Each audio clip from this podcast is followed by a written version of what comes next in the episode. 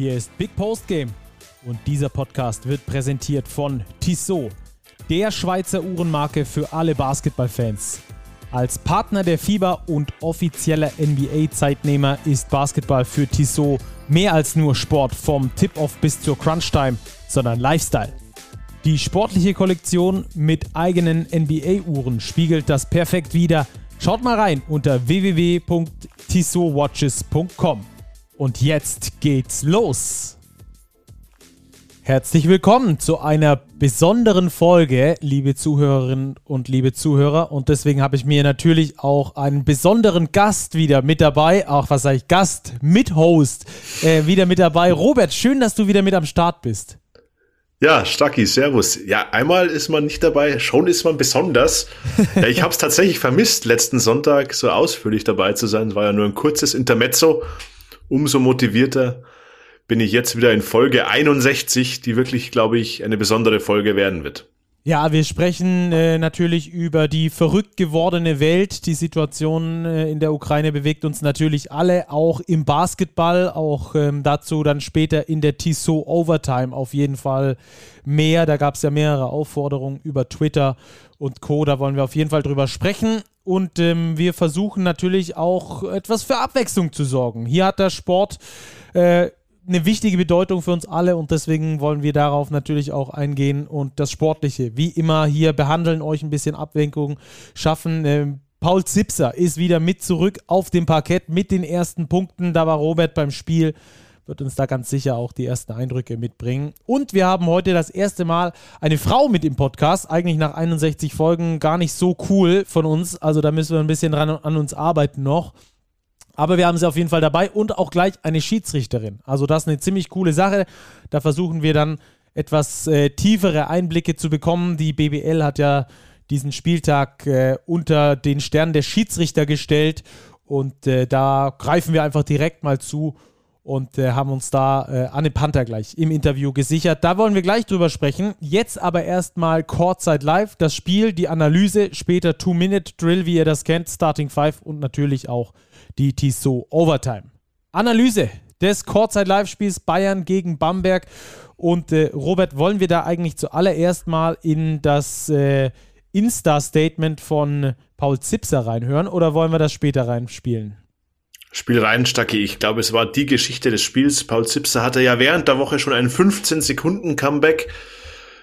Ja, jetzt ist er so richtig zurück auf dem Parkett und ja, ich glaube, wer ihn spielen hat sehen und wer jetzt auch dieses Statement hören wird, da sieht man, wie viel Freude es ihm bereitet hat und nicht nur ihm, sondern allen Beteiligten, den Schiedsrichtern im gegnerischen Team.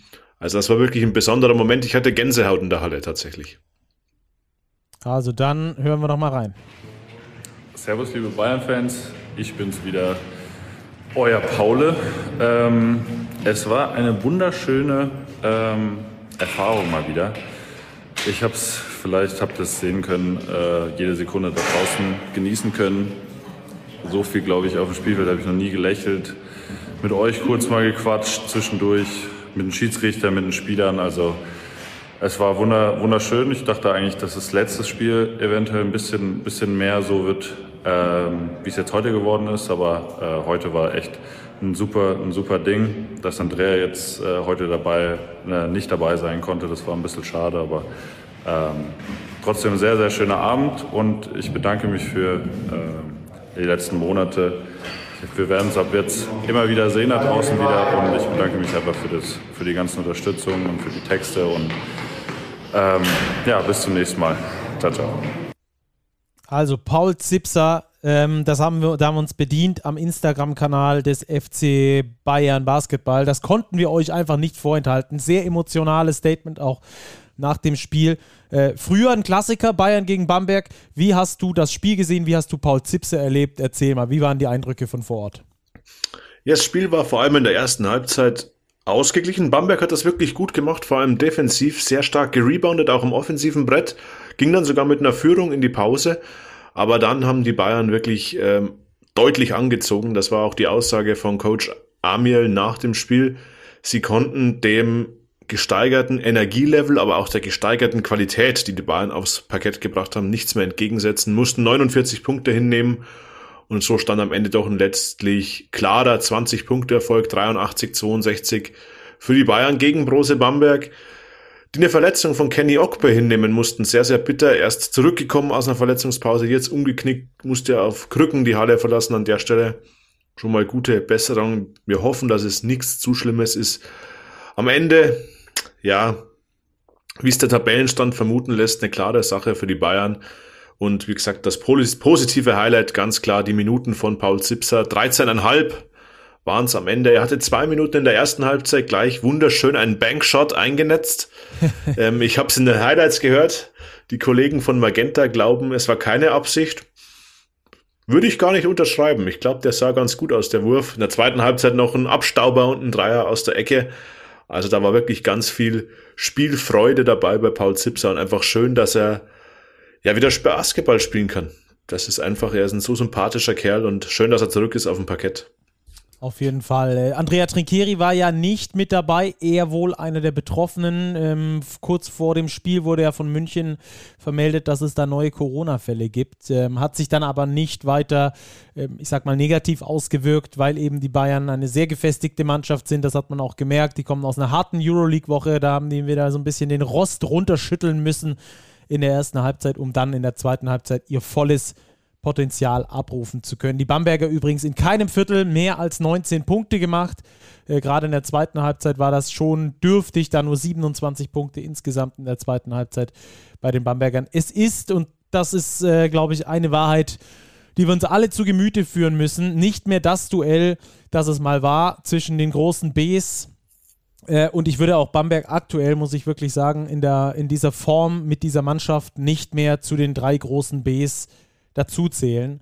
Ähm, und das hat man auch in diesem Spiel, finde ich, wieder, wieder ähm, relativ eindrucksvoll gesehen, dass die Bayern dann natürlich in einer ganz anderen Klasse spielen, was natürlich zum einen mit dem Finanziellen zu tun hat, aber andererseits natürlich auch äh, mit der Herangehensweise. Äh, Oren Amiel hat gesagt, äh, nach dem Spiel war er etwas traurig, hat gesagt, er hätte drei Tage noch gebraucht, dann hätte er das erste Mal äh, als Bamberg-Coach auf sein komplettes Repertoire an Spielern zugreifen können. Jetzt äh, mit Kenny Ogbe wird das wieder nicht der Fall sein. Wir hoffen also, dass da nicht weiter Schlimmes äh, passiert ist. Dem Bamberger ist auf dem anderen Fuß umgeknickt beim Rebound. Man hat das da in der, in der Slow-Mo ganz gut gesehen.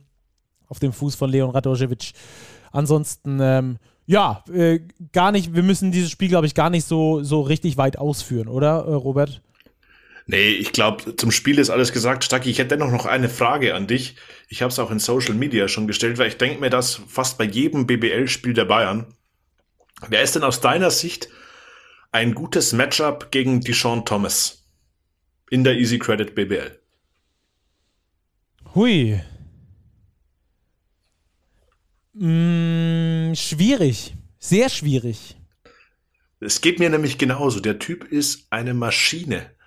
Ich habe auch beide Coaches gefragt und auch Oren Amiel hat gesagt, es geht letztlich nur über Team Defense. Ja, also ich das hätte keinen, ich jetzt auch gesagt, ja, genau. Ich sehe keinen Gegenspieler, der den wirklich im 1 gegen 1 halten kann. Der ist so bullig, kann mit dem Rücken zum Korb agieren, mit rechts, mit links abschließen, hat den Dreier im Repertoire, ist groß, ist physisch, hat eine gute Beinarbeit. Boah, das ist echt in der BBL ein ganz, ganz toughes Matchup für nahezu alle Teams. Ja, die User haben gesagt, ein bisschen Sharon Blossom Game vielleicht. Mhm. Ja, würde ich noch mitgehen. Fabi Black wurde genannt, der Allrounder ja. mhm. der Hakro Merlins. Mit Blossom Game würde ich vielleicht auch am ehesten noch mitgehen. Aber ansonsten ist die Sean Thomas echt eine Erscheinung in der Liga. Wahrscheinlich spielt er auch deswegen für, für die Bayern, die Titelambitionen haben. Absolut. Ich weiß noch, als Marco Pesic vor der Saison bei seiner Verpflichtung gesagt hat, Ihr werdet schauen, so einen Spieler gab es noch nie in der Liga. dachte ich mir, hm, okay. Man kannte ja die Sean Thomas schon aus seinen Euroleague-Stationen in Athen und so weiter. Aber ich finde, in der BBL manifestiert sich dieser Eindruck doch erheblich. Der Typ ist einfach unglaublich schwer zu verteidigen. Ja, einer der besten Spieler auf jeden Fall in der Liga. Womit wir schon überleiten können zu einer der besten SchiedsrichterInnen in der Liga, äh, zu Anne Panther. Die hat äh, heute für uns Zeit gefunden, spät am Sonntagabend. Äh, wir haben sie als Gast und ich freue mich sehr, sehr, dass sie mit am Start ist, gerade im Zusammenhang damit, dass die BBL eben äh, diesen Spieltag in den, ins Zeichen der Schiedsrichter gestellt hat. Und äh, wir haben ausgemacht, mit ihr sie anzurufen und wir sind natürlich pünktlich hier bei uns Podcast. Deswegen rufen wir direkt mal durch, Robert, und äh, hoffen wir mal, dass wir sie gleich dran haben.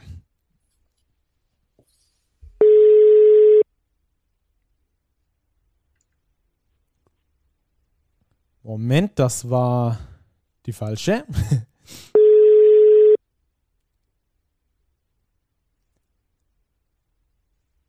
Ja. Hallo, hier ist Postgame. Florian und Robert sind da. Hallo Anne. Hallöchen, guten Abend. Grüß dich. Vielen Dank, dass du dir so spät Zeit nimmst für uns. Kein Problem, gerne. Vielen Dank. Der Spieltag steht ja im Zeichen der Schiedsrichter. Ja, deshalb habt ihr euch wahrscheinlich gemeldet. äh, richtig, richtig. Äh, Anne, du hast gestern das Spiel MBC gegen Bayreuth gepfiffen. Ganz allgemein, wie läuft denn so ein Spieltag für einen Ref ab wie dich? Ähm, ja, also letztendlich ist es erstmal davon abhängig, sage ich jetzt mal, wie weit die Anreise ist. Alles, was äh, ich sag mal so über 200 Kilometer ist, gucke ich auf jeden Fall, dass ich ähm, vorher im Hotel einchecke um so ein bisschen nochmal auch runterzukommen von der Fahrt, ein bisschen zu entspannen und alles, ne, damit man da nicht mit irgendwelchem Druck, wenn gegebenenfalls auch Stau war oder so, oder gestresst in die Halle kommt, sondern völlig entspannt ist. Und ähm, wenn ich jetzt zum Beispiel NBC nehme, ist natürlich eine weitere Fahrt für mich. Da bin ich dann auch vorher schon angereist und mitunter trifft man sich dann auch mit den Kollegen nochmal zum Mittagessen oder zu einem Kaffee, um da einfach nochmal so ein bisschen ja, sich, sich so ein bisschen einzustimmen, sag ich mal, ne, um zu sehen, wie jeder so drauf ist, was man so hat und ähm, genau. Und äh, letztendlich treffen wir uns immer anderthalb Stunden vor Spielbeginn in der Halle. Da ist dann erstmal kurz ein paar administrative Sachen. Wir prüfen dann den Druck der Bälle und, und gucken, ob so alles da ist. Wir sprechen kurz mit dem Schiedsrichterbetreuer, wann wir rausgehen und so weiter und so fort. Und in der Regel beginnen wir ungefähr eine Stunde 15 vor Spiel mit unserer Vorbesprechung. Ähm, da geht es einfach nochmal so um, um Themen wie die Zusammenarbeit im Schiedsrichterteam, äh, vielleicht auch Erfahrungen aus den letzten Spielen, äh, was vielleicht in den Crews nicht ganz gut funktioniert hat. Ein Thema ist immer die Kommunikation, äh, beispielsweise zu IRS-Fällen. Ähm, gleichzeitig stimmen wir uns dann auch nochmal mit dem Kommissar ab ähm, der ja bei uns äh, am Kampfgericht sitzt, äh, ob da irgendwelche Besonderheiten sind. Und dann gucken wir natürlich auch nochmal ein bisschen in die Teams rein, in die letzten Spiele, Keyplayer, Spielweisen und so weiter und so fort. Und ähm, das dauert so in der Regel zwischen ja, ich würde mal sagen 15 bis 30 Minuten, je nachdem auch wie erfahren die Crew ist und wie weit man in der Saison fortgeschritten ist. Und danach beginnt dann quasi die individuelle Vorbereitung. Das heißt, äh, umziehen. Jeder hat so seinen eigenen Rhythmus für ein Warm-up, äh, welche Übungen er macht, wie er sich warm läuft und so weiter und so fort. Äh, einige haben Musik dabei, andere unterhalten sich noch mit den Kollegen oder so. Das ist ganz unterschiedlich. Ähm, und dann gehen wir in der Regel 15 Minuten vor Spielbeginn eben in die Halle, äh, checken auch da nochmal das IRS, ob alles funktioniert, ob alles okay ist und machen da so unsere, unsere letzten Sprints, sage ich mal, das, das letzte Warm-up, gucken ein bisschen, nehmen die Atmosphäre der Halle auf, was auch immer ganz wichtig ist, gerade wenn jüngere Schiedsrichter dabei sind. Ja, und dann erfahrungsgemäß beginnt ja das normale Programm 8 Minuten 30 äh, vor Spielbeginn. Hm, spannende Einblicke. Du bist ja auch international unterwegs in der Euroleague. Wie läuft es denn dort organisatorisch ab? Da ist die Anreise ja meistens oder eigentlich immer deutlich komplizierter. Ähm, greift die Euroleague da unter die Arme, was Flüge, Hotels und so weiter angeht, oder bist du da auch auf dich allein gestellt? Mm, wir kriegen schon eine gewisse Unterstützung. Also in der Euroleague ist es letztendlich so oder international generell, das gilt bei der FIBA in der Euroleague ähm, und überall, dass äh, wir dort einen Tag vorher anreisen müssen, einfach um auch abzusichern, sollten Flüge ausfallen oder sollte sonst irgendwas sein, dass man immer noch dafür sorgen kann, dass Schiedsrichter vor Ort sind. Ähm, das heißt, ich habe natürlich das Glück, mit Frankfurt einen sehr gut angebundenen Flughafen für Europa zu haben, ähm, sodass ich äh, meistens eher am frühen Abend fliegen kann und ähm, da ist es so, dass wir unsere Flüge, wir machen ein Angebot an die Euroleague, wir gucken uns die Flüge raus und müssen so angeben, was so ungefähr preislich dann ist, stimmen uns da ab, ob das alles stimmig ist.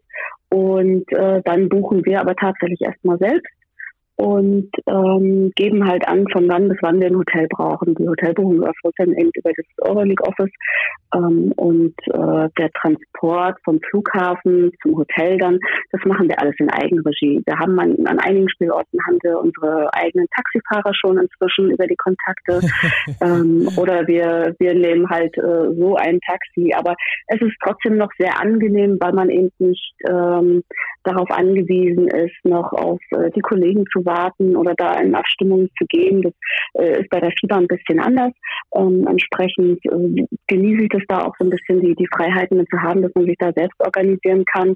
Und auch für die Rückreise ist es ja so, dass die Spiele meistens abends sind, äh, spät abends, dass wir dann natürlich am Tag darauf morgens wieder zurückfliegen. Mhm. Du hast ja äh, im Normalfall eigentlich noch einen anderen Job neben deinem Schiedsrichterjob her. Ähm, wie geht das äh, miteinander irgendwie? Also hast du da hast du da Probleme? Ich glaube, du bist sonst im Human Resources Bereich bei einer Firma noch äh, tätig. Äh, was sagt die Firma dazu, dass du dann da in der Euroleague und in der Bundesliga so viel unterwegs bist?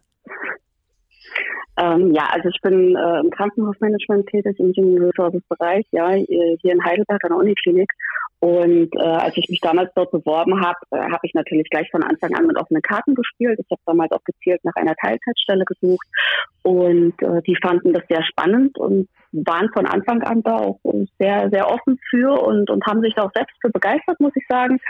Und äh, entsprechend sind wir da in einem sehr guten Austausch. Sie unterstützen mich da. Ich habe da sehr große Freiheiten, muss ich sagen, wo man sich ja in Deutschland sehr glücklich schätzen kann, wenn man ein Unternehmen hat, äh, welches das so äh, fördert auch.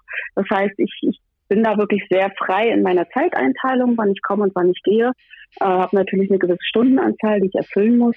Und ich sag mal, durch Corona, so schlimm uns das alle so ein bisschen nervt und geißelt, ähm, ist natürlich das Thema Homeoffice auch so ein bisschen weiter in den Vordergrund gerückt, ähm, so dass ich natürlich auch die Möglichkeit habe, äh, wenn ich international unterwegs bin, äh, im Hotel dann zu arbeiten und dort auch gewisse gewisse Tätigkeiten auszuüben, so dass es tatsächlich auch so ist, dass meine Mitarbeiter äh, und Kollegen teilweise auch sagen, Mensch Anne, wann bist du denn mal unterwegs? Und ich bin dann ziemlich überrascht und sage, aber ich war jetzt eigentlich die letzten Tage immer weg und äh, die sagen, aber ich habe doch immer alles gekriegt, ich habe dich immer erreicht, du hast sofort geantwortet.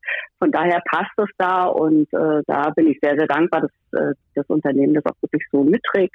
Ähm, und äh, im Sommer gehe ich dann meistens auf Vollzeit so ein bisschen aber in den, in den Monaten, wo eben Saison ist, bin ich komplett frei in meiner Zeiteinteilung. Hm. Lass uns mal ein bisschen äh, auf den sportlichen Bereich auch, auch schauen, was aber auch äh, damit zusammenhängt, äh, ob man nebenher noch arbeitet oder nicht.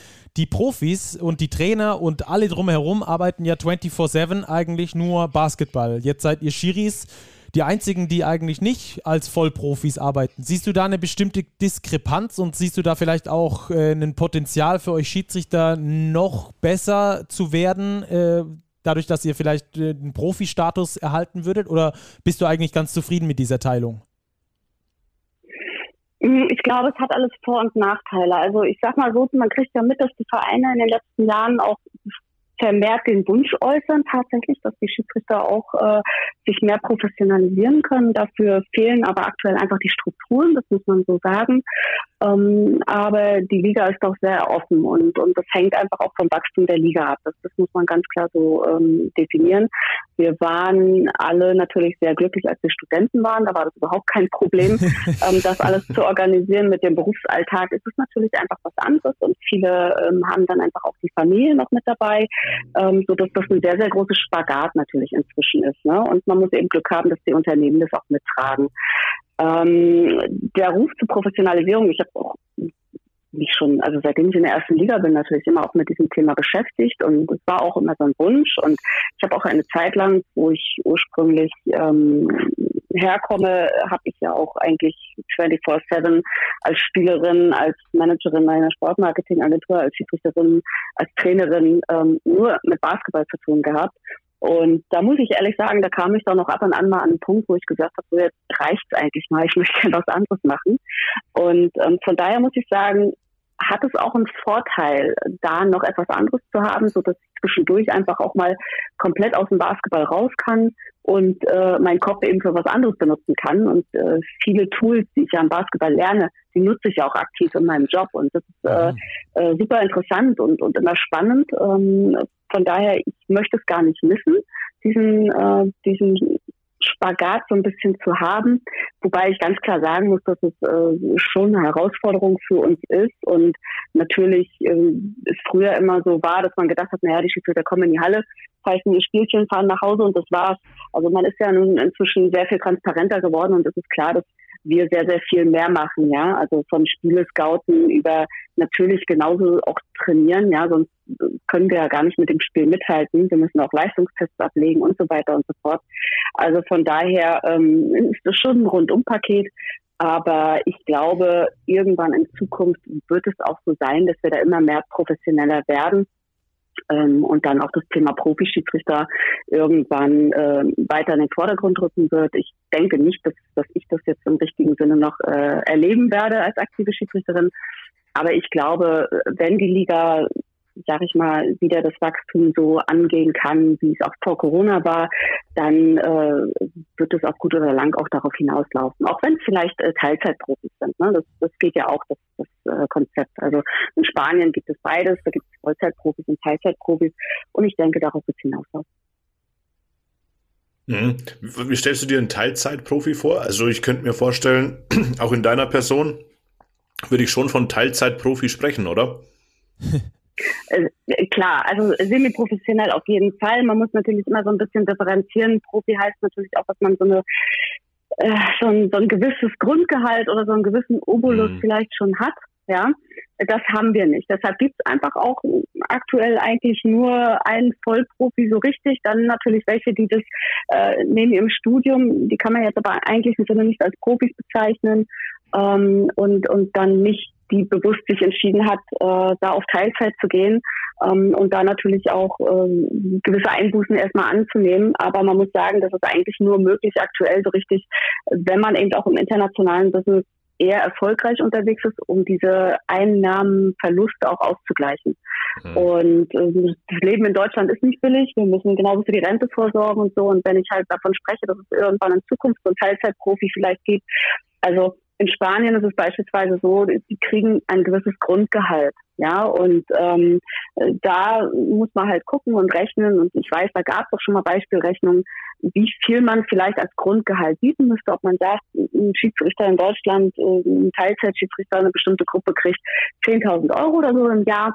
Und das soll das ein bisschen ausgleichen, wenn die eben beruflich in Teilzeit gehen. Ne, das, das hat einfach mit finanziellen Einbußen zu tun. Und um das auszugleichen, dass man das eben damit so ein bisschen abfängt. Das meine ich mit Teilzeitprofi, so dass man sich etwas mehr entspannter dann auch darauf einlassen kann und ähm, eben sich, sich da in Ruhe auch mit Basketball beschäftigen kann, weil das braucht man. Also ein Vollzeitjob, ähm, Vollzeitschiedsrichter national und international, das ist eigentlich kaum machbar. Das, das muss man ganz ehrlich sagen.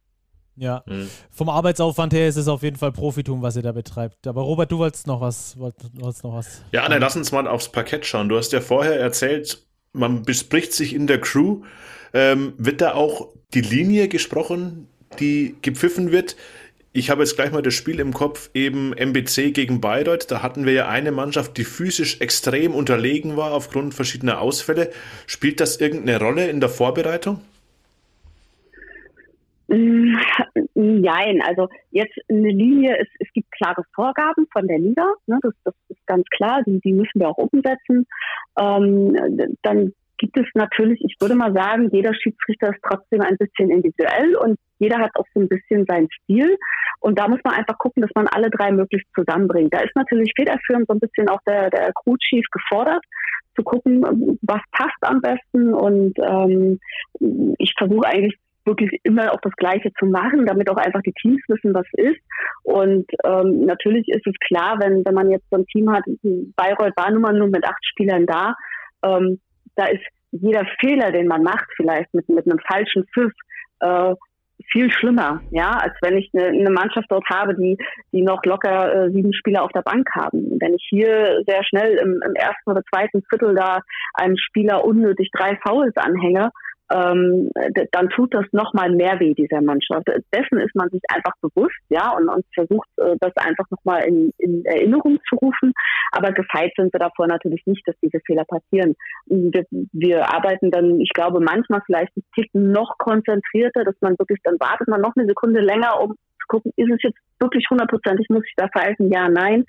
Und ähm, trotzdem muss man einfach sagen, ausschlaggebend ist eher so, dass, dass wir uns darauf abstimmen, okay, was für Charaktere treffen da auf dem Feld zusammen? Also haben wir vielleicht äh, Spieler, die, die nicht zusammenpassen, die vielleicht auch eher so, so Knicklichkeiten haben oder Spielertypen vielleicht einen kleinen, sehr schnellen gegen einen etwas größeren, langsameren. Dann hat man immer schon das Problem, dass das 1-1, wie wird dann der eine versuchen, den anderen zu stoppen, ne? Oder haben wir eine Mannschaft, die ganz, ganz viele Dreier wirft? Das heißt, du hast sehr lange Rebounds. Das ist, hat dann einfach eine Auswirkung auf uns Schiedsrichter, wie wir uns hinstellen und wo das Hauptaugenmerk vielleicht liegt. Das sind so Sachen, worauf geguckt wird, aber dass man jetzt sagt, also heute äh, pfeifen wir eher großzügiger und äh, morgen müssen wir jetzt die Welt klein pfeifen. Also das definitiv nicht. Da geht es wirklich eher darauf, okay, äh, was trifft da heute aufeinander? Ne? Die eine Mannschaft hat eine Überlegenheit unterm Korb. Okay, Augenmerk, wie wird die andere Mannschaft dagegen arbeiten? Ja, was können sie machen und, und äh, wie weit können wir da gehen, dass, dass wir das so weit ausreizen, dass wir wirklich nur das pfeifen, was notwendig ist. Und da geht es einfach immer wieder darum, das in Erinnerung zu rufen, nicht zu sagen, wir brechen die Regeln, sondern sich immer wieder mental darauf vorzubereiten und das klar zu machen. So und äh, das ist eigentlich so das, was man meint, mit der Linie zu besprechen. Ne? Und ich sage das äh, immer sehr gerne so, okay, ähm, wenn wir auf den Bereich Handchecking gucken, ne, da gilt immer so ganz klar bei uns Vorteil, Nachteil. Ja, wenn ich jetzt sage Vorteil, Nachteil, okay, was kann man jetzt damit anfangen, ne? Dann muss man ein bisschen spezifizieren. Dann sagt man halt, okay, ähm, wenn es einen Kontakt gibt, ist erstmal relevant, ist RSBQ beeinflusst, also Rhythm, Rhythm Speed, Balance und Quickness. Ist davon irgendwas beeinflusst bei dem Angreifer? Wenn nicht, ist dieser Kontakt eben zu vernachlässigen. Oder ja, gibt es einen Kontakt oder ein potenzielles Foul, vielleicht an der Dreierlinie, aber der Guard kann weitergehen zum Korb und macht einen 1-0 Korbleger. Ja, dann lassen wir den weitergehen, dann pfeifen wir das, wollen wir das Foul ja nicht pfeifen, das möchten die Zuschauer auch nicht sehen, die möchten ein schnelles Spiel, die möchten Körbe sehen, ja, und nicht äh, uns nach drei Minuten immer zu einer Freiwurflinie stehen. Das sind Sachen, die bespricht man einfach ähm, und das ist das, was man so, so meint mit vielleicht die Linie justieren. Das ist einfach nochmal in Erinnerung rufen und das diese drei Individuen, die da zusammentreffen, wir sind ja jedes, jedes Spiel neu zusammengewürfelt, die möglichst gut zusammenzubringen. Ja, und das, das ist halt immer eine Aufgabe. Und vor allem, wenn man dann jüngere Schiedsrichter hat, die vielleicht etwas un, unerfahrener sind, ist es nochmal was anderes, als wenn du vielleicht drei hast, die sonst als Coaches unterwegs sind, dann hast du ein ganz anderes Thema. Dann ist eher so, okay, jeder ist es sonst gewohnt, eine gewisse Führungsrolle einzunehmen und jetzt musst du jeder sich so ein bisschen in der neuen Rolle einfinden und da wieder so ein bisschen zusammenführen. Ne? Also mhm. das ist so das, was wir da besprechen. Wir als äh, Journalisten und Fans haben ähm, den Eindruck, dass in der Euroleague oft tendenziell mehr zugelassen wird als in der BWL. Ist es nur ein subjektiver Eindruck oder ist es auch die Linie der Liga, ähm, dass da einfach ein bisschen mehr laufen gelassen wird? Oder gibt es da einfach vielleicht auch äh, international andere Absprachen mit den Schiedsrichtern? Mm, nein, also das würde ich so pauschal nicht sagen. Man muss einfach sehen letztendlich, dass es schon eine andere ähm, Liga ist, eine andere Qualität an Spielern, ja. Ähm, und äh, entsprechend der Basketball dort auch wieder ein bisschen anders ist. Der mhm. ist ja, der ist ja nicht unbedingt gleich, was, was in der Bundesliga bei uns gespielt wird. Ja. Entsprechend treffen dort andere Spielertypen aufeinander, eine andere Athletik, eine andere Geschwindigkeit und auch ein, eine andere Art der Verteidigung zum Teil, ja, die natürlich physisch ist, aber man muss ganz klar auch sagen, ähm, die ist technisch sehr gut. Sehr viel ist dort sehr sauber.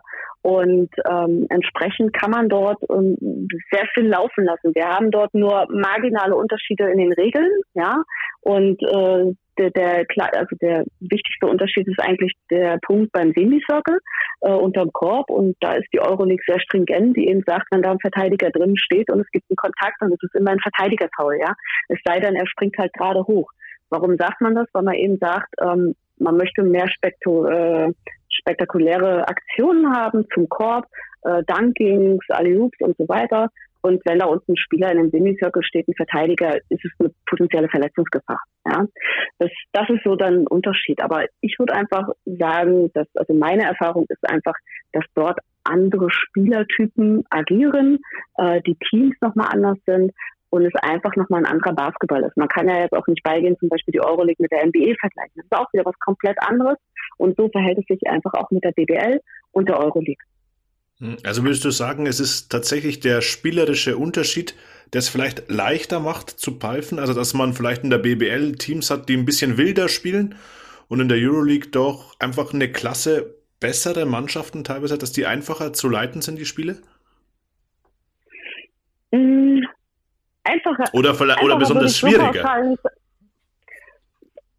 Ich glaube, so pauschal kann man das nicht sagen, ne? weil, weil jedes Spiel da auch äh, extrem unterschiedlich ist. Ähm, es, ist. Es ist deutlich schneller, ja, und entsprechend natürlich für einen Schiedsrichter dadurch nicht einfacher, weil du äh, in deiner Entscheidung auch viel, viel schneller sein musst. Die Aktionen äh, passieren ähm, so in einem Bruchteil einer Sekunde und wenn du da nicht pfeifst, dann, dann hast du gleich die ganze Halle, die Spieler und alle ähm, vor dir.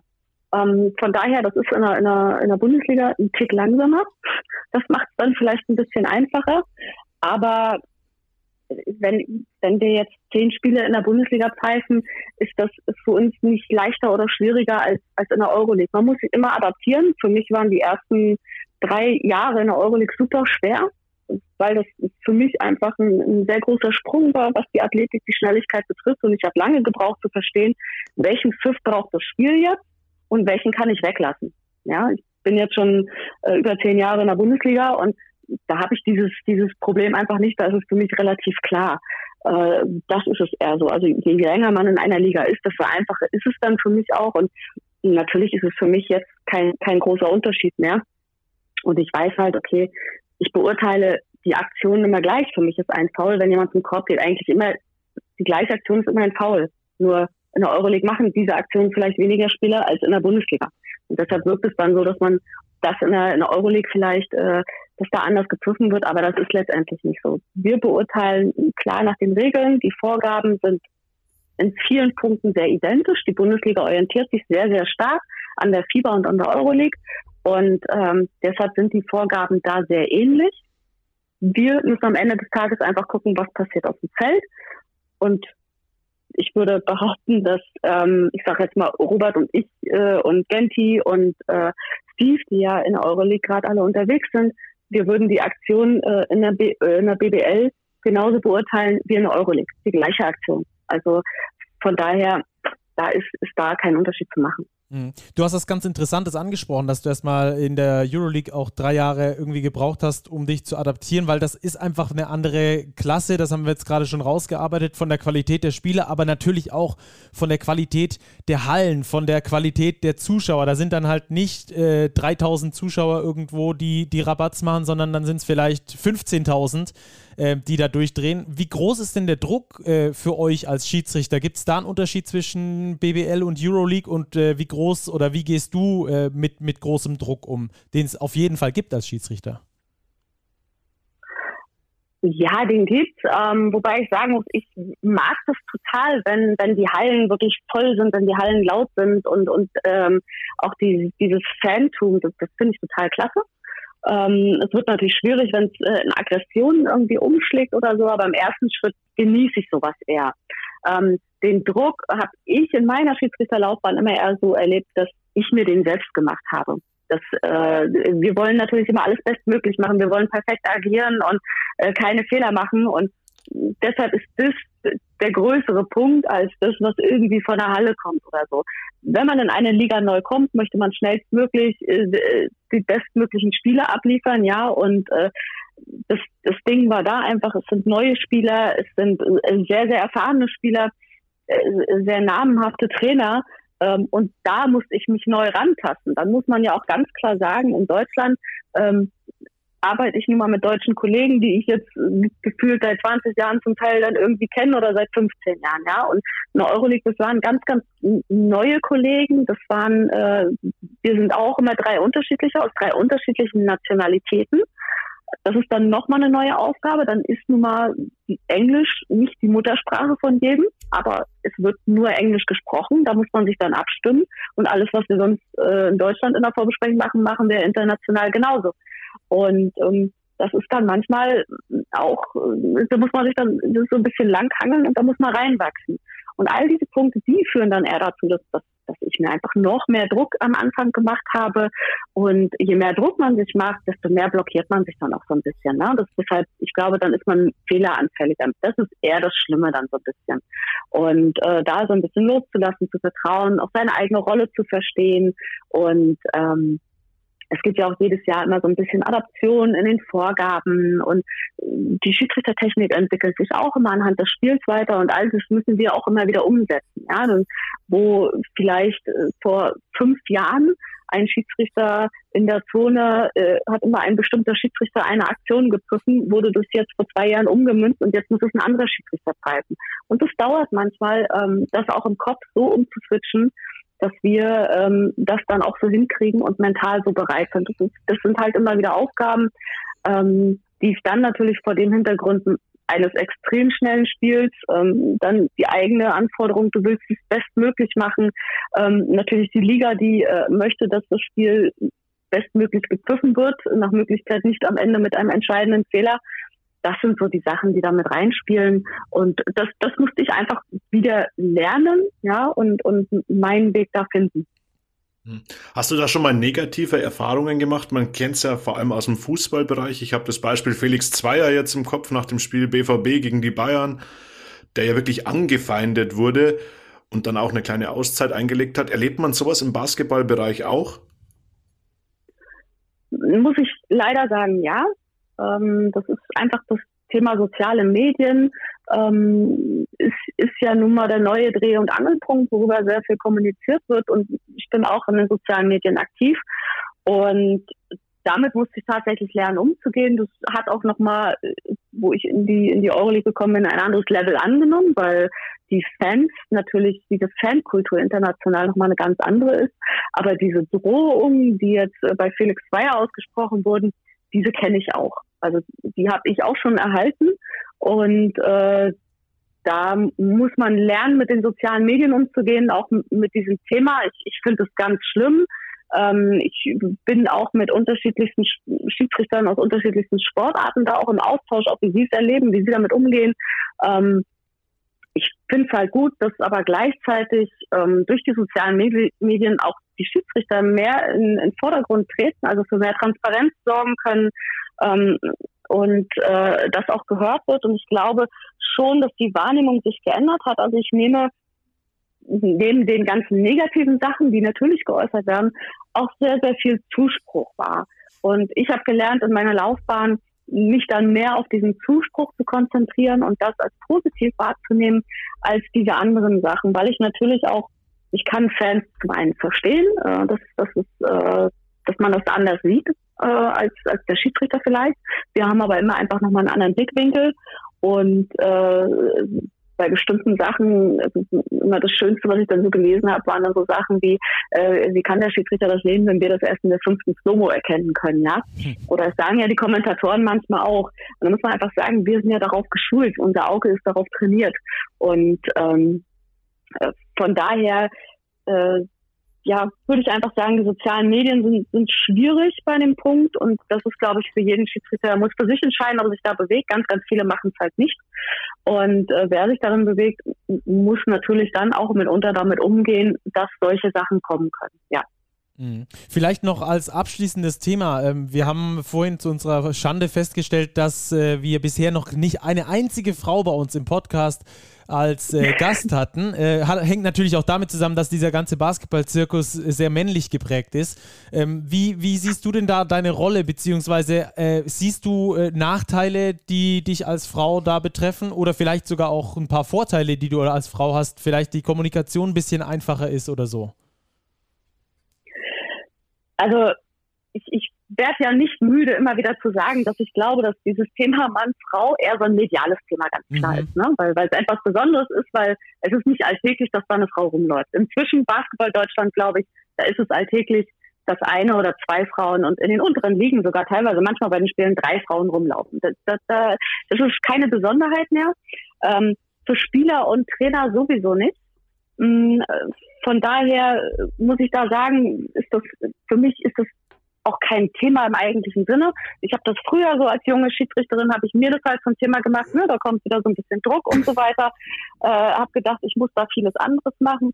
Ähm, das war dann ein Fehler, aber von den Spielbeteiligten, von der Liga selbst, ähm, von den Kollegen habe ich keinen Unterschied wahrgenommen. Äh, wenn ich einen Nachteil benennen soll, kann ich das äh, ganz einfach machen. Das ist, ähm, wir haben ja als Frau äh, unsere eigene Kabine. Ja, und äh, da ist es so, wenn ich dann äh, in der Kabine bin, für mich alleine, hm, das finde ich immer ein, ein Moment, das finde ich etwas schade, weil ähm, die Kollegen sind zusammen, die können sich unterhalten, auch vor dem Spiel ist es ganz nett, einfach äh, um sich auch so ein bisschen abzulenken noch, ne, und, so, da im Austausch zu sein, beziehungsweise nach dem Spiel, wenn Sachen nicht so gut gelaufen sind, dass man einfach auch miteinander reden kann. Und wenn man dann alleine ist in der Kabine, ist es schwierig, weil man muss das alles mit sich alleine in dem Moment ausmachen und, und ähm, da gibt es schon Momente, wo man sich vielleicht auch einsam fühlt. So, das, das ist das, was ich als Nachteil benennen würde. Aber ansonsten, was das rein Sportliche betrifft, die Rolle auf dem Feld, ich habe also verschwinden gering vielleicht einmal in meiner Schiedsrichterkarriere erlebt, dass ein Trainer oder ein Spieler etwas auf das Geschlecht geschoben hat bei mir. Ja, ansonsten war es immer äh, auf die Schiedsrichterin oder den Schiedsrichter ähm, auf die Entscheidung, war die jetzt richtig oder falsch? Und äh, ist das ein junger Schiedsrichter, ein unerfahrener oder ist das ein gestandener äh, alter Schiedsrichter? Und entsprechend wird mit diesem Schiedsrichter interagiert. So, und äh, da habe ich aber nie einen Unterschied gemacht, ob Mann oder Frau. Also ich habe ja auch schon Spiele mit Daniana gepfiffen und da sehe ich auch Unterschiede, wie mit ihr gesprochen wird oder mit mir. Das hat aber einfach damit zu tun, dass Daniana noch sehr jung in der Liga ist und mich jeder kennt und ähm, deshalb ich da schon älter bin und vielleicht da einen Vorteil habe in der Kommunikation. Aber ich glaube, bei uns als Schiedsrichter geht es eher darum, äh, wie erfahren ist man, äh, wie gut ist die Qualität, bin ich vielleicht international unterwegs, da habe ich gemerkt, als ich in die Euroleague gekommen bin, das war ein Riesenthema bei Spielern, bei Trainern, ja, das, das hat eine große Aufmerksamkeit erwirkt, aber auch für sehr viel Respekt gesorgt und entsprechend hat sich der Umgang untereinander wieder angepasst, aber niemals Mann oder Frau. Das ist schön, dass der Basketball da so emanzipiert ist. Finde ich richtig cool, äh, das auch mal von dir zu hören. Das hatte ich zumindest mal so im Kopf, ähm, dass es so sein könnte, aber das jetzt nochmal direkt von dir aus dieser Perspektive zu hören, das finde ich ähm, sehr cool. Da kann man dann ein Stück weit stolz sein auf unsere Sportart. Anne, herzlichen Dank für deine Zeit, gerade zu so später Stunde nochmal äh, mit uns so ausführlich zu sprechen. Äh, vielen Dank und äh, weiterhin viel Erfolg in dieser Saison auch für dich vielen Dank, dass ihr mir die Gelegenheit gegeben habt und äh, euch weiterhin viel Spaß und viele Zuhörer. Danke. Super, Bis vielen Dank. Bald. ciao. Jo, Bis bald. ciao. ciao. Das war mal ein aufschlussreiches Gespräch, Robert, oder? Ja, wir hätten gerne noch weiter plaudern können, aber ich glaube, ja, das hätte fast den Rahmen gesprengt. Total interessante Einblicke. Mega, mega. Ja, also dieser Unterschied BBL Euroleague, der ist schon, finde ich, spannend. Und ja, ich glaube, diese Qualität in den Spielen, ich weiß nicht, ob es einfacher wird zu pfeifen oder schwieriger. Ähm, über eine Sache haben wir gar nicht gesprochen. In der Euroleague gibt es jetzt ja neuerdings seit dieser Saison auch die Möglichkeit der Coaches Challenge, was ja auch ein sehr komplexes Thema ist. Was darf wann, wie reviewed werden, zu welchem Zeitpunkt im Spiel, da gibt es ja auch wieder Unterschiede. Also das Schiedsrichterwesen ist da, glaube ich, wirklich im Wandel. Ich könnte mir vorstellen, dass wir so eine Challenge vielleicht in der BBL bald mal sehen werden in den nächsten Jahren. Also ganz, ganz viele Entwicklungen, die dort eben auch vonstatten gehen. Ähm, ganz, ganz interessante Einblicke, die Anne da geliefert hat. Ja, äh, Grund genug, sie bald wieder einzuladen und dann da nochmal genauer nachzufragen. also, das war auf jeden Fall äh, sehr aufschlussreich. Vor allem auch, äh, muss ich ganz ehrlich sagen, habe ich mich äh, damit nicht beschäftigt äh, oder ich hatte diesen Gedanken gar nicht, dass es an der Qualität, natürlich an der, an der höheren Qualität in der Euroleague liegt dass dort äh, weniger gepfiffen wird. Also aus unserer Perspektive zumindest, dass wir sagen, in der Euroleague wird mehr laufen gelassen als in der BBL, dass es wirklich an der Qualität der Spieler liegt, die natürlich dann auch viel sauberere Defense spielen, die natürlich auch viel athletischer sind, vielleicht doch nochmal hinterherkommen, äh, anstatt in der BBL dann die Hüfte rauszustellen, beispielsweise als Defense-Spieler. Äh, also mega, mega interessant da, ähm, dieses Thema. Dann, Robert, lass uns weitergehen im Spieltag. Wir haben ja noch einiges vor uns in diesem Podcast. Ähm, wir äh, gehen jetzt mal rüber zum Topspiel zwischen Bonn und Kreilsheim, das die Bonner mit 101 zu 96 gewonnen haben. das Duell der beiden MVP-Kandidaten PJC gegen TJS, gegen TJ Shorts. äh, wer hat es denn aus deiner Sicht äh, gewonnen, dieses Duell der beiden MVP-Kandidaten? Ja, das ist eine schwierige Frage, ähm, wenn wir über MVP sprechen. Ähm, das bessere Spiel individuell hat wahrscheinlich TJ Shorts gemacht mit 29 Punkten und 5 Assists. Das Spiel gewonnen haben aber die Bonner eben von Parker Jackson Cartwright, der in Anführungszeichen nur 13 Punkte aufgelegt hat, dazu aber 5 Rebounds, 7 Assists, ein Plus-Minus-Wert von plus 15. Ist schon stattlich in 32 Minuten, wenn das Spiel nur mit 5 Punkten Differenz endet. Ja, da sind wir wieder in unserer MVP-Diskussion. Es sind auf jeden Fall zwei sehr starke Spieler, zwei sehr offensiv starke Teams, die da aufeinander getroffen sind. Am Ende mit dem besseren Ausgang für die Bonner, auch weil TJ Shorts vielleicht ein bisschen die Puste ausgegangen ist. Er muss sehr, sehr viele Minuten gehen. Auch hier waren es 34 und die Bonner ein bisschen breiter in der Rotation. Das könnte den Unterschied ausgemacht haben. Ja, glaube ich auch. Äh, Sebastian Gleim hat nach dem Spiel auch nochmal gesagt, es waren die Big Plays, äh, die den Unterschied gemacht haben und es waren auch äh, die Rebounds, die den Unterschied gemacht haben. Und äh, das haben, da haben zwei Mannschaften ähm, gegeneinander gespielt, die genau diese Differenz auch jeweils im Rebound haben. Die Bonner sind sehr stark beim Offensiv-Rebound. Ähm, auch bei den Putback-Punkten sind sie da äh, eine der führenden Mannschaften in dieser Kategorie. Bei den Kreilsheimern, wenn man bei denen so ein Haar in der Suppe finden möchte oder zumindest erklären möchte, warum sie nicht auf Platz 1 stehen, ähm, dann muss man das schon anführen, äh, dass sie beim Rebound dann und wann ihre Probleme haben ähm, gerade im Offensiv-Rebound-Bereich ihre Probleme haben, da nicht besonders viele bekommen. Im Normalfall äh, auch hier wieder äh, zehn Stück. Das ist keine schlechte Zahl gegen die Bonner, aber insgesamt war es dann einfach äh, zu wenig, was die Rebounds angegangen ist. Insgesamt glaube ich, ja, wenn ich das hier richtig sehe, 32 zu 46 das Rebound-Duell verloren. Und äh, das ist dann natürlich ein großer, großer Unterschied, den das, den das dann macht. Ähm, siehst du die Bonner aktuell auch besser als die Kreilsheimer? Ja, ein bisschen besser als die Kreisheimer sehe ich sie, weil ich ihren Kader noch etwas breiter aufgestellt sehe. Du hast das Rebounding angesprochen, das ist eine große Stärke der Bonner jetzt auch beim Heimsieg gegen die Hakro Merlins 20 Offensiv-Rebounds geholt. Äh, wenn, ich kurz, wenn, ich kurz, einstreuen darf, äh, äh, Second Chance Points 25 bei Bonn. Also ja, das, das ist damit rein. Ja. 40 Fehlwürfe auf Seiten der Bonner. Bei, von diesen 40 Fehlwürfen haben sie 20 offensiv gereboundet. Also jeder zweite Fehlwurf haben sie sich wieder gesichert für eine neue Wurfchancen. Das ist natürlich schon extrem hoher Wert. Aber zurück zum, zur ursprünglichen These, ja. Ich glaube, die Bonner sind einfach ein bisschen breiter aufgestellt. Man muss einfach sehen, dass jetzt auch beim Spiel gegen die Hakro Merlins Leon Kratzer und Tim Haasbagen gar nicht eingesetzt wurden und trotzdem die Minuten breit verteilt wurden. Bei den Kreilsheimern ist die Rotation, die Kernrotation schon sehr klein und das, glaube ich, kann jetzt in dieser finalen Saisonphase, vor allem weil der internationale Wettbewerb noch dazu kommt, für die Kreilsheimer Problem wäre vielleicht zu hoch gegriffen, aber es kann Schwierigkeiten bereiten. Kann zum Faktor werden, ja, da bin es ich. Kann da, zum Faktor werden. Da ja. bin ich bei dir. Ähm, ich hatte vor der Saison ähm, mit, in, mit Ingo Enskat ein Gespräch. Äh, ich kann mich daran erinnern, es war das, ähm, das Testspiel gegen die MHP Riesen Ludwigsburg. Und damals hatten die Hakro Merlins schon mit derselben oder fast derselben Rotation gespielt, wie sie es auch jetzt äh, tun, gerade auf der Guard-Position. Und äh, ich hatte da gefragt, ob da noch jemand nachverpflichtet wird. Und er hat gemeint, nee, nee, wir gehen jetzt mit den äh, Jungs so ins, in, in die Saison auch und äh, haben eigentlich nicht wirklich einen richtigen äh, Backup geplant für TJ Shorts. Das war wohl auch genauso geplant. Ähm, klar, ein Backup hätte es da auch wirklich schwer in den verbliebenen 5, 6, 7 Minuten, die er da jedes Spiel gehen könnte.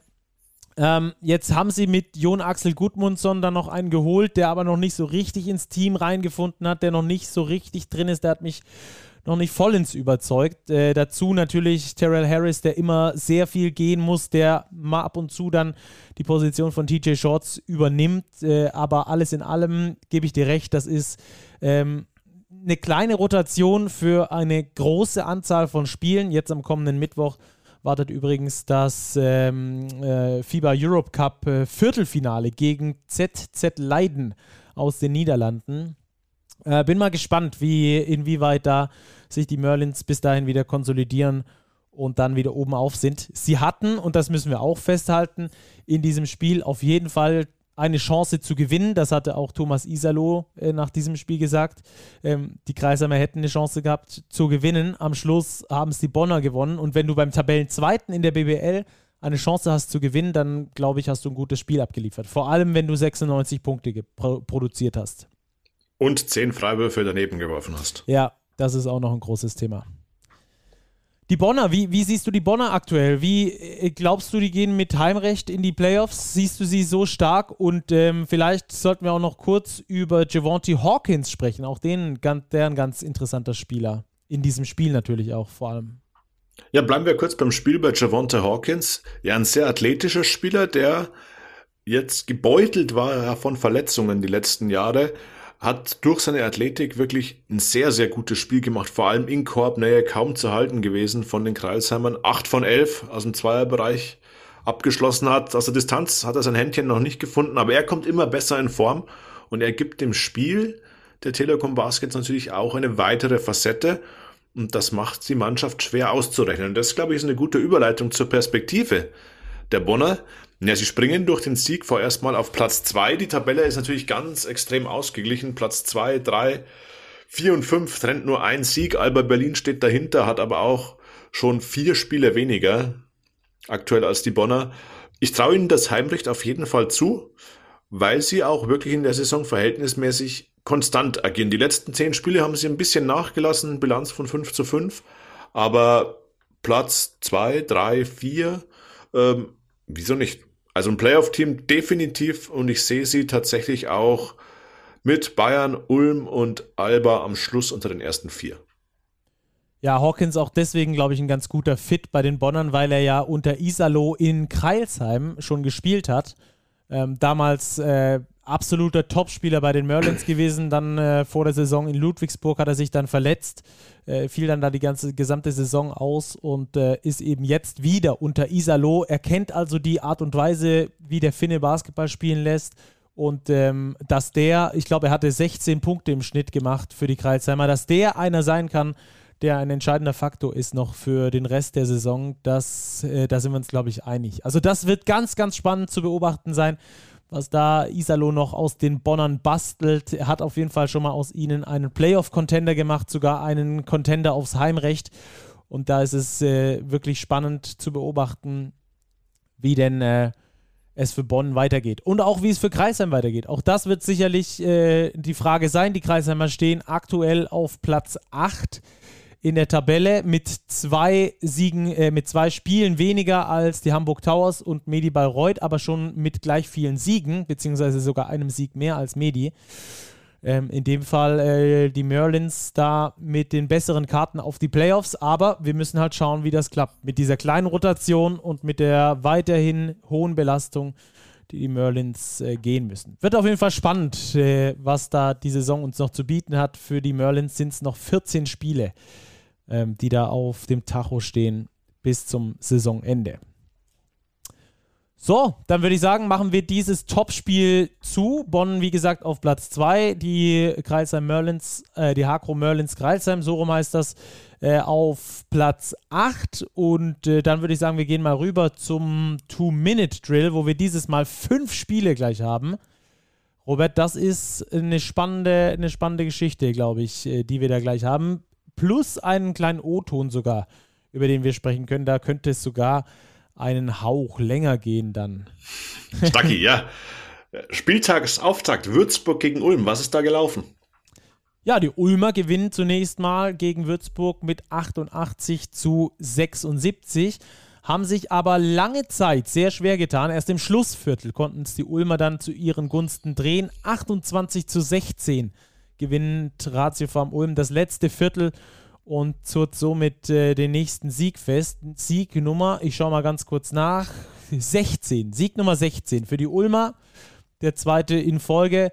Ein ganz starker Philipp Stanic äh, ist aufgelaufen bei den Würzburgern. 17 Punkte, 15 Rebounds für den äh, jungen deutschen Center. Also der hat ein richtig gutes Spiel abgeliefert, seine Mannschaft da mitgezogen. Desi Rodriguez auch noch mit einem guten Spiel.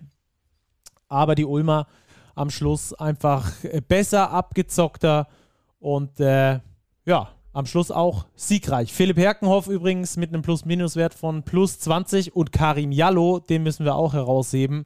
Äh, vielleicht mit einem seiner besten Spiele bisher in dieser Saison für Ratio Farm Ulm. 18 Punkte, 100 Prozent aus dem Feld getroffen, sowohl aus dem Zweier- als auch dem Dreierbereich. Zwei Rebounds dazu, zwei Steals. Äh, ich kann, ich verrate nicht zu viel, wenn ich sage, dass wir den später nochmal hören. Also Ulm gewinnt mit 88, 76 gegen äh, gegen S. Oliver Würzburg, die mit fünf Siegen auf Platz 16 weiterhin stehen, die Ulmer auf Platz 3. Ja, Hamburg gegen Oldenburg Stacki als nächstes. Das war ein Spiel, auf das war ich sehr, sehr gespannt, weil ich den Oldenburgern durchaus Chancen ausgerechnet hatte. Vor allem als dann auch noch kurzfristig Mike Kotza und Robin Christen ausgefallen sind bei den Hamburg Towers und sich zusätzlich noch Justus Hallatz früh im Spiel verletzt hat. Auch an dieser Stelle gute Genesung an unseren ehemaligen Gast hier im Podcast. Dann wurde ich aber da jäh yeah, enttäuscht von den Oldenburgern.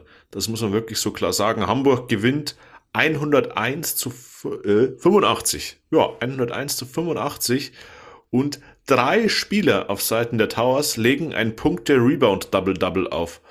Also das Rebound-Verhalten der Oldenburger trotz der vermeintlichen Überlegenheit wegen des Fehlens von Mike Kutzer war nicht gegeben. Sie holen 20 Rebounds weniger, 58 zu 38 Rebounds am Ende, 22 Offensiv-Rebounds für die Towers.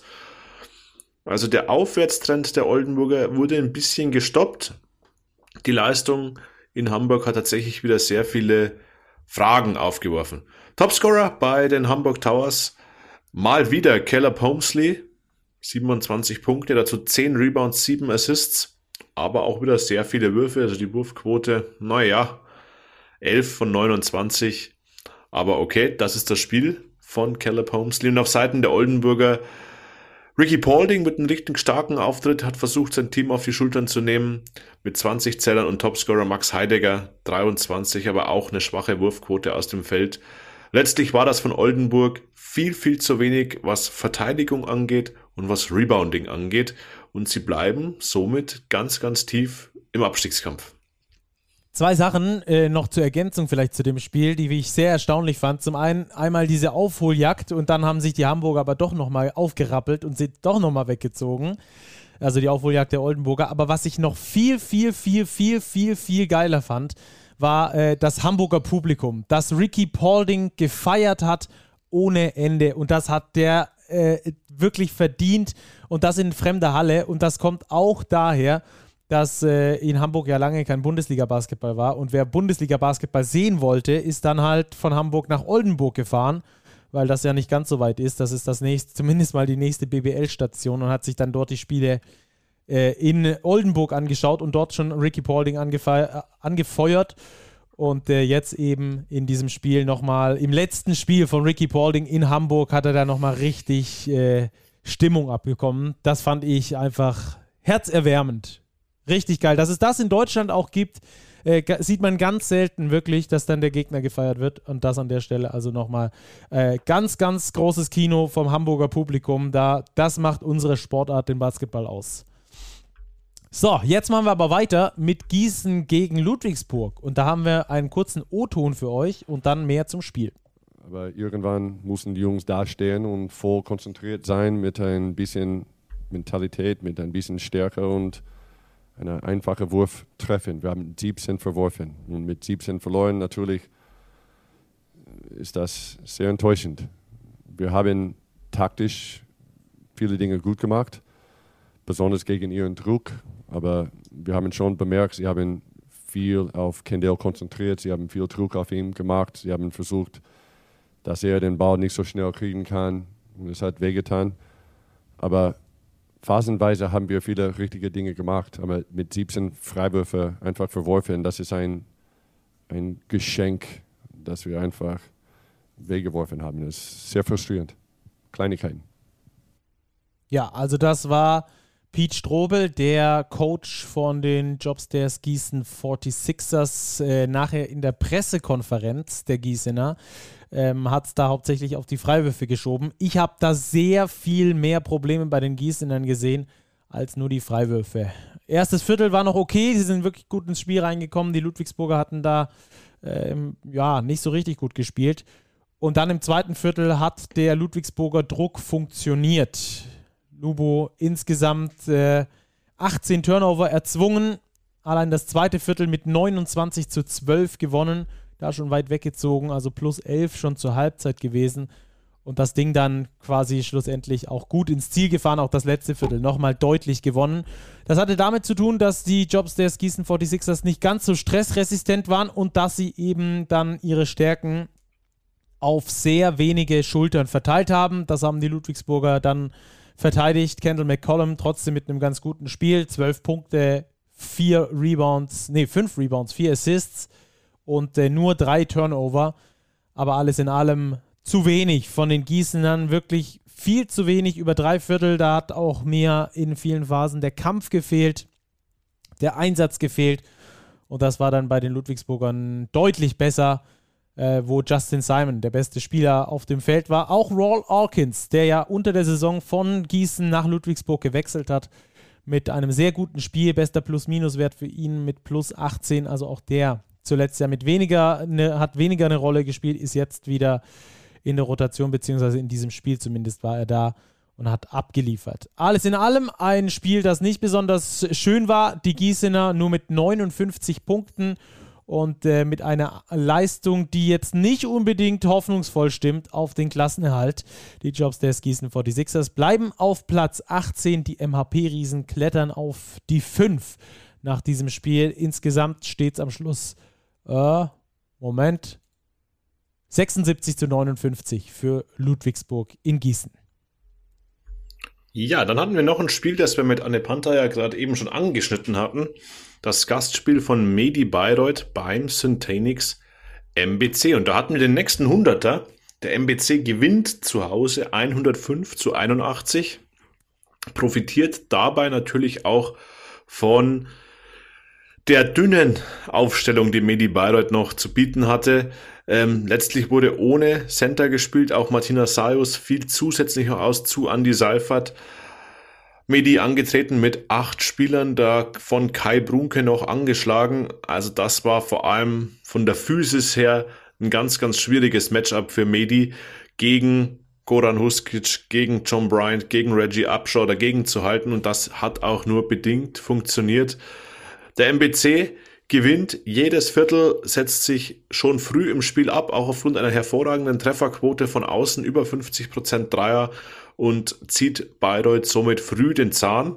Topscorer bei MBC war Kostja Moschidi mit einem neuen Career High, 23 Punkte, bei nur einem einzigen Fehlwurf aus dem Feld. Auf Seiten der Bayreuther Saka Annam mit 26 Punkten bestätigt er seine gute Form und auch Terry Allen, der einzig naja, verbliebene, größere Spieler, der dann auch die Center-Position oft bekleidet hat, ebenfalls 23 Zähler, eine gute Partie. Aber man kann den Bayreutern in dieser Konstellation wirklich nichts vorwerfen. Das ist extrem schwierig mit sieben plus einem angeschlagenen Spieler auswärts antreten zu müssen. Eine ganz harte Nummer. Man hat sich in Bayreuth entschieden, nicht nachzuverpflichten, hat Raul Korner auch bestätigt, war eine Entscheidung der Vereinsführung. Man zieht das so durch, man ist die ganze Saison ja schon gebeutelt und dafür steht man in der Tabelle wirklich sehr, sehr gut da mit elf Siegen, auch wenn es jetzt beim MBC eine Niederlage gegeben hat. Und als nächstes noch und damit auch als letztes dies, das Duell der beiden Überraschungsteams bisher in dieser Saison oder zwei von den vielen Überraschungsteams. Äh, Göttingen gegen Chemnitz. Die Chemnitzer hatten ja vor diesem Spiel vier in Folge gewonnen, in der Liga zumindest. Und äh, waren da hoffnungsfroh in dieses Spiel gegangen gegen Göttingen. Es war ein brutal enges Spiel über drei Viertel wirklich ein richtig geiles Basketballspiel. 61 zu 58 stand es nach drei Vierteln. Also gerade mal wirklich drei Punkte der Unterschied in diesen drei Vierteln. Erstes Viertel 23, 23, zweites Viertel 14, 14, drittes Viertel 24, 21 für die Göttinger. Und die haben dann plötzlich das Zielwasser gefunden in der Viertelpause vor dem letzten Viertel. Ein 19 zu 0 Run hat ihnen dann am Schluss im vierten Viertel den Sieg beschert. 19 zu 0 auf 80 zu 60. Also von einem Punkt Vorsprung auf 20 plus. Das war äh, dann zu viel für die Chemnitzer. Da kamen sie dann nicht mehr hinterher. Kamar Baldwin mit 19 Punkten, Stephen Brown mit 20 Punkten, äh, Jake Toulson mit 14. Also alle da hinten raus richtig stark abgeliefert. Und auch Philipp Hartwig in seinen 22 Minuten ein Plus-Minus-Wert von plus 19 gegangen. Also der auch sehr entscheidend im Spiel gegen Chemnitz. Die Chemnitzer, die müssen äh, überraschend für mich, etwas überraschend für mich, waren sie leicht favorisiert in diesem Spiel. Äh, die Niederlage hinnehmen, also die Siegesserie von vier Spielen in Folge ist damit gerissen und das ist irgendwie, glaube ich, das Wochenende der vergebenen Freiwürfe gewesen, denn auch Chemnitz schießt nur 50% Freiwürfe, 9 von 18 als Team. Das ist natürlich zu wenig, gerade in so einem Spiel, in dem es über weite Strecken so knapp ist. Nelson Weidemann mit 12 Punkten, der hat ein gutes Spiel abgeliefert, genauso wie Darian Atkins, ebenfalls mit 12 Punkten. Die beiden auf jeden Fall positiv herauszuheben bei den äh, Chemnitz Niners. Am Schluss gewinnt Göttingen mit 90 zu 69. Damit steht Göttingen auf Platz 7 in der Tabelle mit schon 12 Siegen, punktgleich mit den Hakro Merlins auf Platz 8. Die Niners Chemnitz stehen auf Platz 4 mit 15 Siegen aus 22 Spielen. Und das war es dann bei uns erstmal aus dem Two-Minute-Drill und von den Spielen. Und äh, Robert, dann ist jetzt natürlich noch wichtig, wer ist die Starting Five des Spieltags bei dir? Ja, wir haben ja gesagt, das ist eine besondere Folge heute, Stacki. Darum habe ich mich entschieden, für die Starting Five des Spieltags die Positionszuweisung, sagen wir, etwas aufzuweichen. Du darfst dann gerne später entscheiden, wer dann den Ball bringt. also ich gehe auf jeden Fall mal mit Kostja Muschidi. Der glaube ich könnte das. Der hat drei gegen drei gespielt da braucht man Ballhandling. 23 Punkte, 8 von 9 aus dem Feld. Wie gesagt, Career High plus Minuswert plus 22. Super starkes Spiel beim Sieg gegen Medi Bayreuth. Der muss in die Starting Five. Genauso wie Lukas Meissner. 20 Punkte, 13 Rebounds, ein Double-Double beim Sieg der Hamburg Towers. Effektivitätswert 28, auch Plus-Minus-Statistik super stark mit plus 17. Also richtig starkes Spiel von Lukas Meissner. Ist auf der großen Position in die Bresche gesprungen, viel auf der 4 gespielt. Hat er sehr, sehr gut gemacht. Genauso wie von dir vorher schon angesprochen, Karim Jallo, 18 Punkte, perfekt aus dem Feld. Plus-Minus-Wert plus 26 beim Sieg von Ratio Farm Ulm in Würzburg, der ja durchaus knapp war. Also da ist dieser Wert schon beachtlich. Dann muss natürlich Paul Zipser in die Starting Five, weil er einfach wieder da ist und weil er auch wirklich ein gutes Spiel gemacht hat. Sieben Zähler, drei Rebounds abgegriffen, das vierte Viertel fast durchgespielt und auch er, statistisch gesehen, plus Minuswert plus 23 in seiner Zeit gegen Brose Bamberg, in der er auf dem Feld stand. Also wirklich schön, dass Paul Zipser wieder da ist. Und weil die Starting Five noch nicht groß genug ist, nehmen wir noch einen Center-Spieler mit rein. Den fünften deutschen Akteur Michael Kessens hat sich aufgrund wirklich solider, guter Leistung in den letzten Wochen auch verdient. 13 Punkte, 8 Rebounds beim Sieg im Topspiel. Komplettiert die Starting Five aus Kostja Muschidi, Lukas Meissner, Karim Jalo, Paul Zipser und eben Michael Kessens. Robert, ich würde vorschlagen, wir fragen einfach die Jungs über Social Media, wer den Ball bringt am besten. Vielleicht können die es uns ja beantworten, oder? Ja, guter Punkt. Wie gesagt, aber schön, mal fünf deutsche Akteure in der Starting Five zu haben, die wirklich alle sehr, sehr gut performt haben. Und wenn es jetzt positionsmäßig nicht so hinhaut, ich meine, die Jungs sind alle flexibel, das wird schon laufen. Denke ich auch. Moderner Basketball, jeder kann alles. Eben. So, Robert, äh, jetzt muss ich dir erstmal was beichten. Jetzt kommt's nämlich. Wir ist eine Folge nicht da und äh, wir laden das komplette Soundpad voll mit irgendwelchen O-Tönen, allem drum und dran. Und welchen O-Ton lösche ich? Natürlich den von Trinkieri. Beep, beep, ciao. Beep, beep. Genau, den hm. habe ich gelöscht äh, und natürlich vergessen, auch wieder aufzuspielen. Also in dem Fall, liebe Zuhörerinnen, liebe Zuhörer, stellt euch einfach vor, Hier heißt jetzt Beep Beep Ciao an dieser Stelle und wir gehen über vom Spieltag in die Tissot Overtime, in der wir jetzt natürlich nochmal über die Situation in der Euroleague sprechen wollen, über die russischen Teams und auch die Vergabe des äh, Top Fours, die wir ja exklusiv früher vermeldet haben von Big, nach Belgrad anstatt äh, nach Berlin. Also, äh, Situation in der Euroleague, fangen wir mal an. Wie ist sie aktuell, Robert, aus deiner Sicht?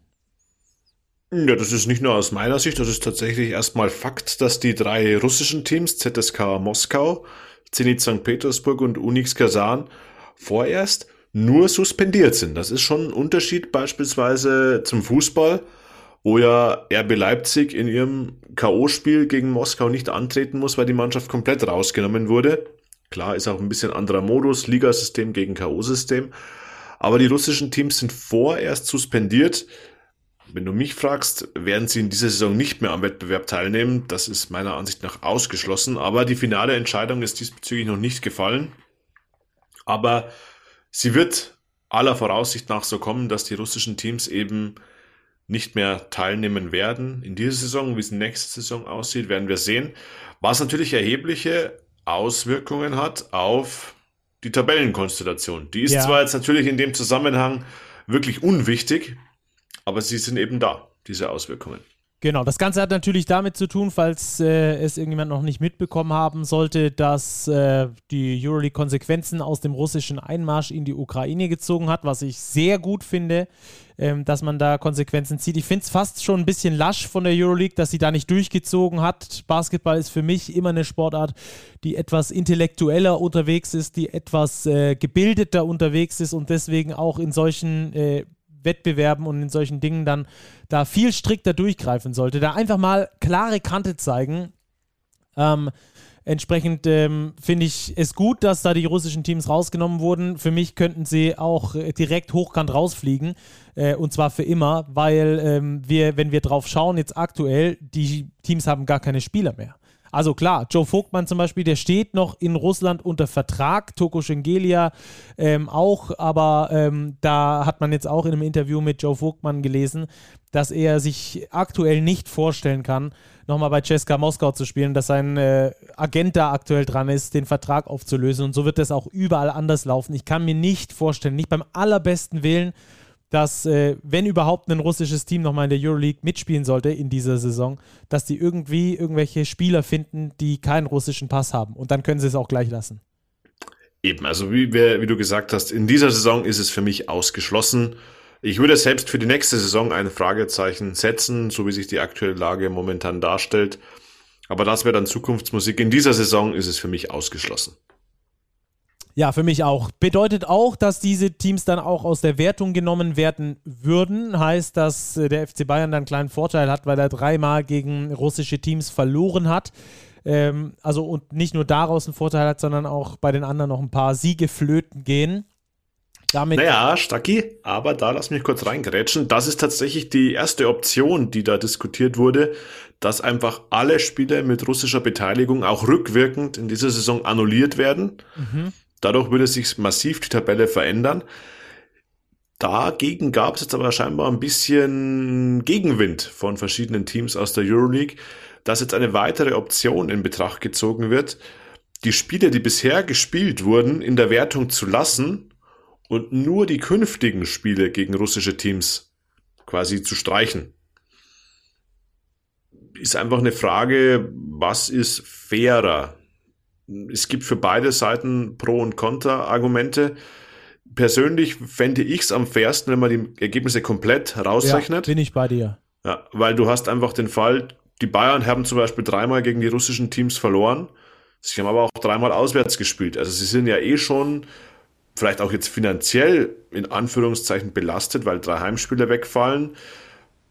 Dann würde man sagen, naja, gut, drei Heimspiele sind auch Chancen auf drei Siege dann hast du das Argument, naja, manche Mannschaften haben vielleicht schon zweimal gegen Cesca gespielt, andere nur einmal. Also das ist einfach schwer.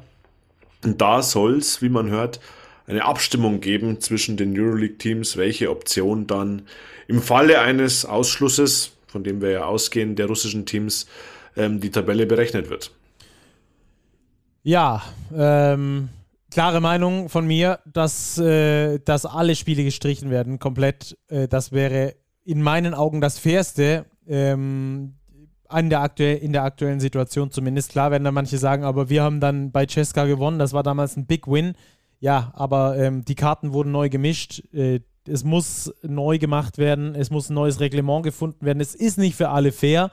Ähm, und äh, aus deutscher Sicht ist es natürlich dann, äh, wäre es natürlich ein kleiner Vorteil dann für die Bayern. Aber alles in allem äh, ganz weg von irgendwelchen Denken in, in irgendwelchen nationalen Kategorien äh, bin ich da äh, absolut bei dir, dass da einfach alle Spiele aus meiner Sicht gestrichen werden müssen, um dann da einfach Gleichheit hinzubekommen. Absolut. Und wir müssen nochmal betonen, wie gesagt, das Berechnen irgendeiner Tabellenkonstellation ist an sich tatsächlich aktuell sehr, sehr unwichtig. Es ist halt gegeben, weil der Wettbewerb einfach weitergeht. Aber ich glaube, wir wären alle froh, wenn wir diese Überlegungen überhaupt nicht anstellen müssten. Punkt eins Und Punkt zwei der sportliche Wert dieser Euroleague-Saison ist natürlich dann auch extrem verwässert, weil die drei russischen Teams allesamt auf Playoff-Rängen standen und auch sehr sicher in die Playoffs eingezogen werden. Ja, wie gesagt, die Saison wird weitergehen in der Euroleague ähm, und jeder Beteiligte hätte gerne, dass sie ganz normal ohne diese ganzen grausamen Bilder, die wir jetzt sehen müssen, ähm, weitergegangen wäre. Das ist tatsächlich so. Das äh, würden wir uns alle wünschen. Andererseits können wir es leider nicht vermeiden, weil wir nicht in die große Weltpolitik mit eingreifen können. Entsprechend müssen wir, glaube ich, im Sport da die Zeichen setzen und die Zeichen, die die Euroleague gesetzt haben, die ist im ersten Moment mal ganz okay, muss aber eindeutig noch äh, härter noch härter erfolgen aus meiner Sicht, dass man die da wirklich für dieses äh, Jahr nicht nur äh, erst vorerst suspendiert, sondern komplett rausschmeißt. Also was soll das dann für ein Wettbewerb denn sein, wenn da noch russische Teams mitspielen? Das ist, selbst wenn die irgendwo auf äh, neutralem Boden äh, spielen würden, da, hatten sie, da hatte sich ja Serbien angeboten, kommen wir gleich noch dazu. Ähm, da, geht, da schwillt mir auch die Krawatte. Ähm, ähm, selbst wenn das noch irgendwie zustande kommen sollte, erstens ist es kein sportlicher Wettbewerb mehr, kein sportlich sinnvoller Wettbewerb mehr. Und zweitens ist das äh, auch äh, komplett das falsche Zeichen in dieser Situation. Komplett das falsche Zeichen. Aber ähm, wir müssen natürlich auch äh, drüber sprechen, wie es dann äh, enden soll in der Euroleague-Saison in diesem Jahr. Ursprünglich war ja angeplant oder, oder geplant, da äh, das Final Four in Berlin auszutragen. Letztes Jahr war es ja in Köln unter Corona-Bedingungen. Jetzt hätte es in Berlin stattfinden sollen. Jetzt hat er wieder Corona so zumindest halb reingegrätscht, um zumindest Argumente zu liefern für die Gegenseite. Ich habe es vorhin schon mal gesagt, wir hatten das exklusiv von Big äh, früher vermeldet, dass das äh, Final Four von Berlin nach Belgrad verlegt wurde. Das war ja immer so ein Hin und Her. Da gab es dann wohl eine, Ab eine Abstimmung innerhalb der Euroleague, wo man es hin verlegt und es wurde dann jetzt verlegt von Berlin nach Belgrad, weil man sich nicht sicher ist, ob man in Berlin unter Vollauslastung spielen kann. Vorgeschobener Grund der Euroleague, das ist, glaube ich, eher ein untergeordneter Grund, ist, dass die äh, Zuschauer natürlich äh, dort sein sollen, dass volle Unterstützung da sein soll. Verstehe ich einerseits, andererseits glaube ich nicht, dass das wirklich der Hauptgrund ist, äh, um den es der, äh, um den es der Euroleague ging, sondern ich glaube eher, dass es da finanzielle äh, Geschichten gibt. Ja, ganz klar. Also das steht meiner Ansicht nach fest, dass das einfach die Zusage von Belgrad war, die Halle voll machen zu können. Das definitiv. Ja, darüber kann man natürlich auch äh, groß und breit diskutieren. Das wird wahrscheinlich den Rahmen dieser Overtime sprengen die wir wahrscheinlich eh schon gesprengt haben, ähm, ob das jetzt äh, moralisch die allercleverste Entscheidung ist, das Ding nach Belgrad zu legen, nur weil ich die Halle voll machen kann. Dann gibt's natürlich auch noch in Serbien genau. ja, pro-russische Stimmungen, nennen wir sie mal so. Ja, aber also, letztlich sieht man auch hier wieder, dass Geld im Profisport eine sehr, sehr große Rolle spielt. Genau. Ich glaube, äh, wir müssen da äh, finanzielle Aspekte und moralische Aspekte definitiv voneinander trennen, denn die finanziellen Aspekte, die sind vielleicht noch halb nachvollziehbar, weil man dann einfach sagt zu den Sponsoren, ja, es sind dann dort 15.000 Leute in der Halle, die Halle wird auf jeden Fall randvoll gemacht mit enthusiastischen Fans, es wird gute Stimmung geben und so weiter, was man vielleicht in Berlin nicht hätte machen können, zumindest nicht mit 15.000, sondern vielleicht nur mit 8.000 äh, Fans. Aber äh, die moralische Geschichte finde ich absolut äh, katastrophal, muss ich ganz ehrlich sagen. Belgrad ist die einzige Stadt, äh, ich glaube wahrscheinlich sogar weltweit, in der pro-russische äh, pro-russische Demonstrationen stattgefunden haben. Das war jetzt kurz nach dieser Entscheidung.